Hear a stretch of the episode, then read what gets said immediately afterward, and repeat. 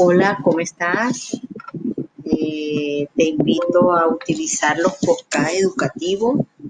Estos son unos archivos digitales de audio o video.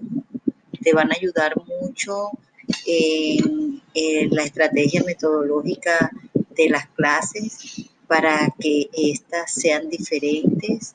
Eh, así como lo utilizas tú como docente, también lo pueden utilizar los estudiantes eh, a través de estas, estos mensajes de voz, pues ellos pueden expresar mm, eh, su opinión acerca de algún tema en, particular que tú le propongas. De verdad que estoy muy entusiasmada con esta herramienta, me pareció muy chévere, eh, muy didáctica eh, y algo diferente para trabajar con los estudiantes.